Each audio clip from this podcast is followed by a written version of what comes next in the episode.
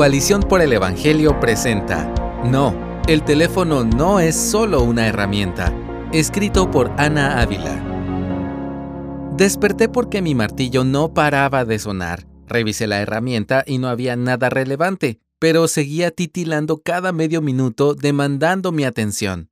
Las notificaciones de mi martillo decían, Hoy es un buen día para colgar un cuadro. Aquí hay algunas sugerencias de arte para ti.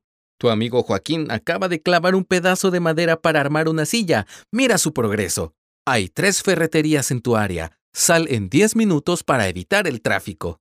La verdad es que hoy no tenía planes de usar el martillo, pero la idea me pareció cada vez más atractiva. Pasé 45 minutos viendo los modelos nuevos. El mío ya se estaba quedando obsoleto, lo compré el año pasado, y atendiendo notificaciones. No me di cuenta de que llegaría tarde y sin desayunar a mi primera reunión de trabajo. Lo que acabo de contar, por supuesto, no es una historia real. No tengo un martillo inteligente que envíe alertas y me distraiga de mis responsabilidades. La idea de un dispositivo de este tipo es absurda, aunque no me sorprendería que existiera. Y con justa razón. No necesitamos que un martillo nos avise cuándo hay que martillar. Nosotros determinamos cuándo es preciso utilizarlo. Tenemos un plan, un objetivo, armar un gabinete para la cocina o fijar el marco de la puerta. Buscamos el martillo cuando es tiempo de clavar. Cuando la herramienta ha cumplido su cometido, la guardamos otra vez. Eso me hace pensar que resulta curioso que digamos con tanta facilidad que nuestro teléfono móvil es una herramienta. Raramente lo usamos como tal. Piénsalo. ¿Cuántas veces al día levantas tu móvil con un propósito específico? ¿Cuántas veces al día desbloqueas el teléfono solo porque estás aburrido o evadiendo alguna responsabilidad o simplemente porque ya es un reflejo automático? Aún más, si piensas en las veces que sí usas el móvil con propósito, ¿cuántas veces logras cumplir ese objetivo sin perderte en alguna red social, juego o aplicación de mensajería? El teléfono puede ser usado como una herramienta, pero ese uso no se desarrollará de manera natural solo porque sí. El móvil y sus apps no están diseñados simplemente para que los uses, también están diseñados para usarte a ti. Están diseñados para impulsarte a que pases frente a la pantalla mucho más tiempo del que necesitas. Es hora de examinarnos. ¿Nos estamos dejando dominar por el teléfono? Lee 1 Corintios 6:12. Si es así, aquí hay cuatro cosas que podemos hacer al respecto. Número 1. Establece un propósito.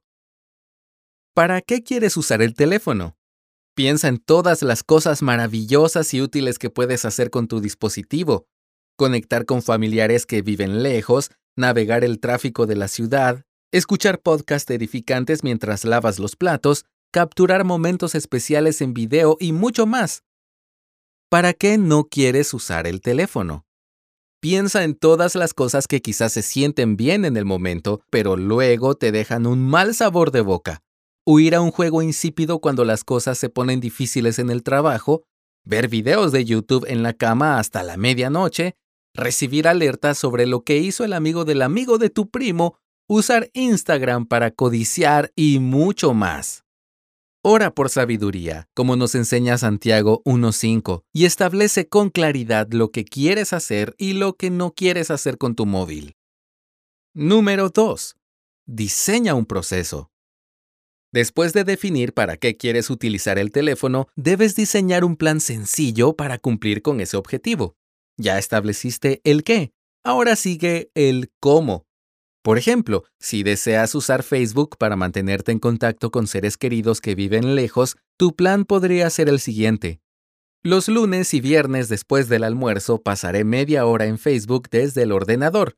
Veré los perfiles de mi familia y amigos y compartiré las fotos que he tomado a lo largo de la semana. No necesitas más, al menos claro que estés usando a tu familia como excusa para pasar horas viendo memes.